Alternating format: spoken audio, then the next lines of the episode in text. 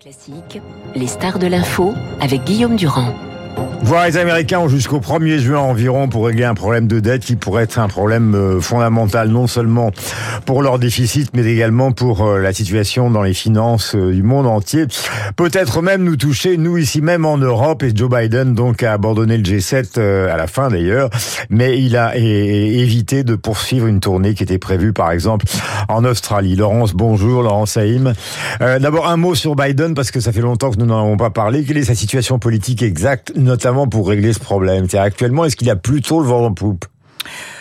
On va voir. C'est vraiment quelque chose qui peut déterminer l'avenir de Biden. Il a été obligé, donc, comme vous l'avez très justement dit, de couper, de quitter le G7.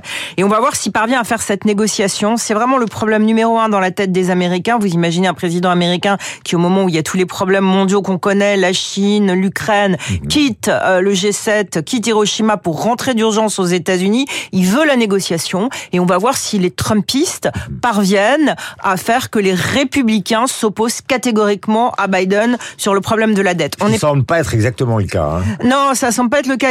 parce que tout le monde se rend bien compte que si jamais euh, les États-Unis font fausses, ce qui est jamais arrivé depuis 1789, ça sera absolument dramatique, non seulement pour l'économie américaine, mais comme vous l'avez très justement dit, pour l'économie mondiale. Et donc tout le monde le sait. Mais en même temps, il y a quand même des irréductibles Trumpistes. Hein. Euh, faut pas oublier qu'au moment euh, du vote du président de la Chambre des représentants, Kevin McCarthy, il y a eu plus de 12 tours de vote avant qu'il euh, y ait un accord. Et donc, il peut y avoir 9 ou 10 Trumpistes complètement irréductibles qui bloquent tout. C'est ça le danger. Et on peut être au bord d'une crise constitutionnelle, et Biden commence à le dire, en disant, voilà, j'invoquerai le 14e amendement de la Constitution américaine si jamais je suis bloqué, ce qui veut dire que la crise serait absolument terrible aux États-Unis avec paralysie du système politique. Alors, ça, c'est le scénario catastrophe. On n'en est pas là, on va voir. On est toujours avec un dollar qui est un peu la monnaie de réserve mondiale pour l'instant, même si c'est fragile.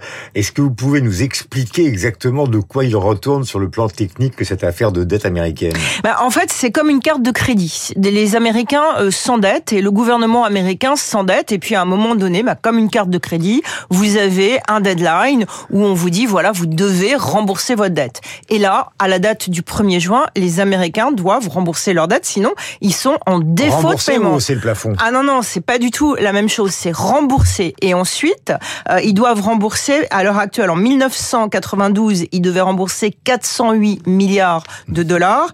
Et là, le niveau de la dette est de 31 milliards de milliards, vous imaginez. Et donc, c'est pas du tout comme ce qu'on dit d'habitude, euh, le shutdown, ça c'est le langage technique américain, c'est-à-dire le gouvernement doit payer ses fonctionnaires. Là, c'est autre chose, c'est rembourser le plafond de la dette. Et donc, dans la négociation, eh bien, Biden et l'administration démocrate disent, il faut augmenter euh, ce niveau de la dette. Et la négociation porte là-dessus parce que les républicains disent il faut couper les dépenses sociales, ça suffit, euh, on doit restreindre nos dépenses dans l'économie globale actuelle. Et donc, c'est ça qui se passe. Mais pour que les gens comprennent bien, c'est c'est grave. C'est vraiment inquiétant. Parce que, encore une fois, on ne sait pas si politiquement les Trumpistes vont euh, faire que euh, ce niveau de dette soit apaisé, si euh, Biden va pouvoir faire cette négociation.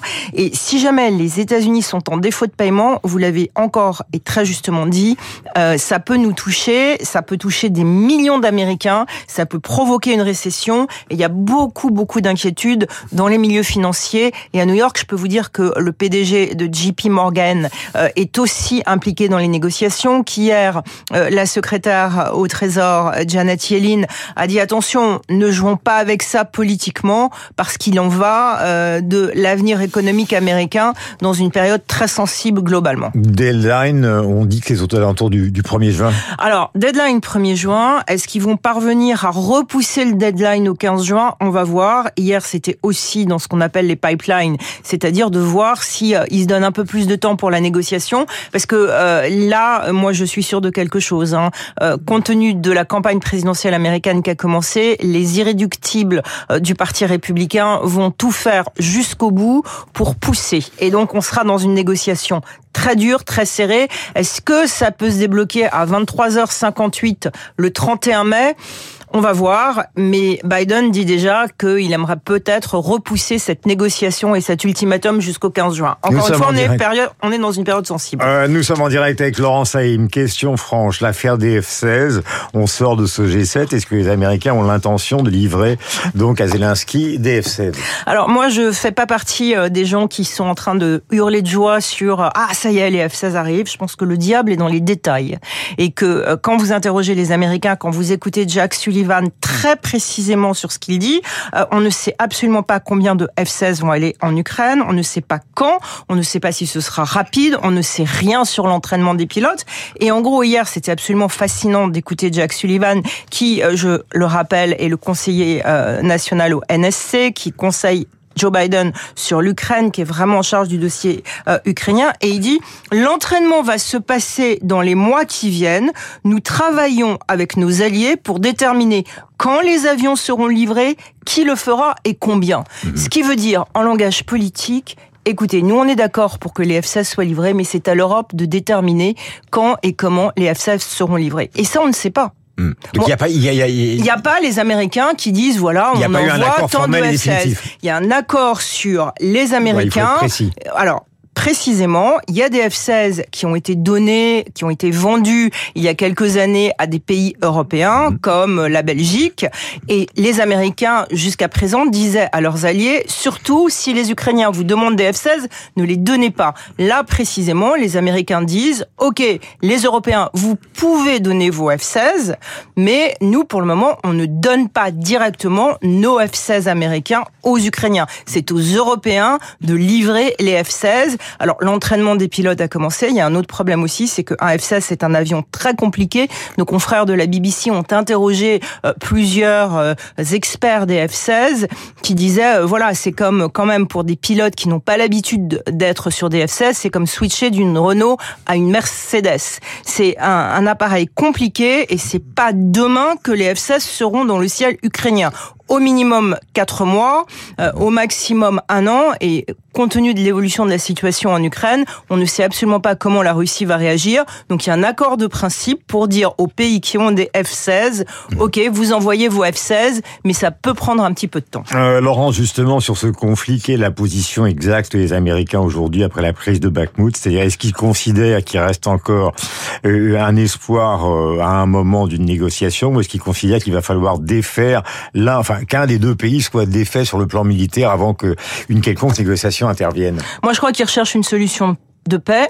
Euh, je crois qu'ils disent ouvertement et ils le réaffirment. Parce que Zelensky était justement au G7. Oui, absolument. Et on sait absolument pas ce qui se dit. Et donc, il faut faire très attention sur euh, ce qu'on sait, ce qu'on sait pas. On ne sait pas ce qui se passe en coulisses. Moi, je suis persuadée qu'il y a des tractations, qu'il y a des négociations, que la Chine est impliquée, qu'il y a plein de choses qui se passent quand les portes se ferment. D'ailleurs, hier, lors de la conférence de presse de Joe Biden, à un moment donné, les reporters américains ont demandé au président américain, est-ce que vous pouvez nous dire ce qui, ce que vous avez dit à Zelensky? Et il a éclaté de rire en disant non mais ça va pas la tête. Est-ce que vous croyez que je vais vous dire ce que je dis mhm. au président ukrainien?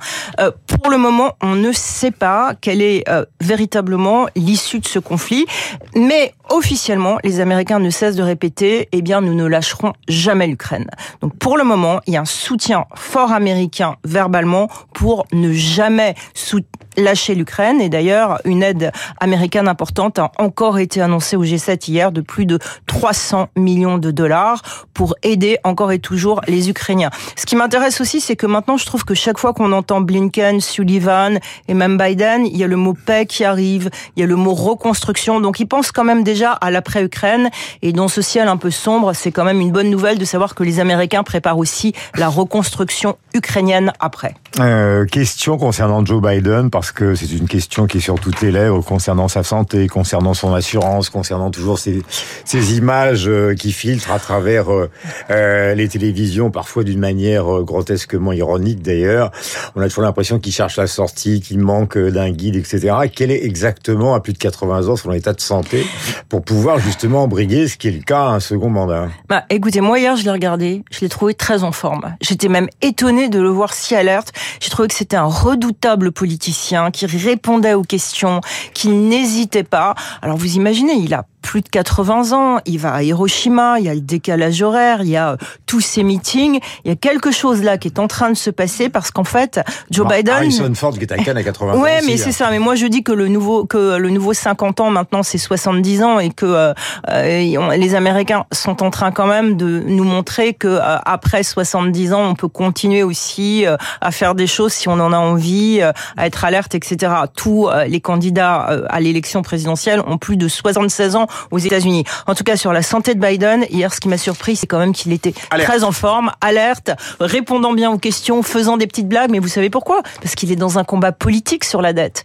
et que Joe Biden, c'est un redoutable politicien. Ça fait 30 ans qu'il négocie avec le Congrès et que d'un seul coup, boum, il y a une négociation avec le Congrès, ça arrive. Et donc, il est très content. Euh, et ça a été un congressman professionnel absolument. pendant des années. Et ça lui rappelle, euh, il va devoir faire des tractations. C'est un peu comme dans les séries qu'on voit. Euh, je t'aime, je ne t'aime pas, je te trahis, je fais un coup de poignard dans le dos. Et ça, Joe Biden, politiquement, il sait très bien faire ça. Merci mille fois. Laurent Saïm sur l'antenne de Radio Classique. Il est 8h50. Non, il est 8h28 minutes. Et c'est donc Julie qui va vous rappeler les principaux titres de l'actualité. Après, nous retrouverons, euh, après Laurence, David Abiker et Luc.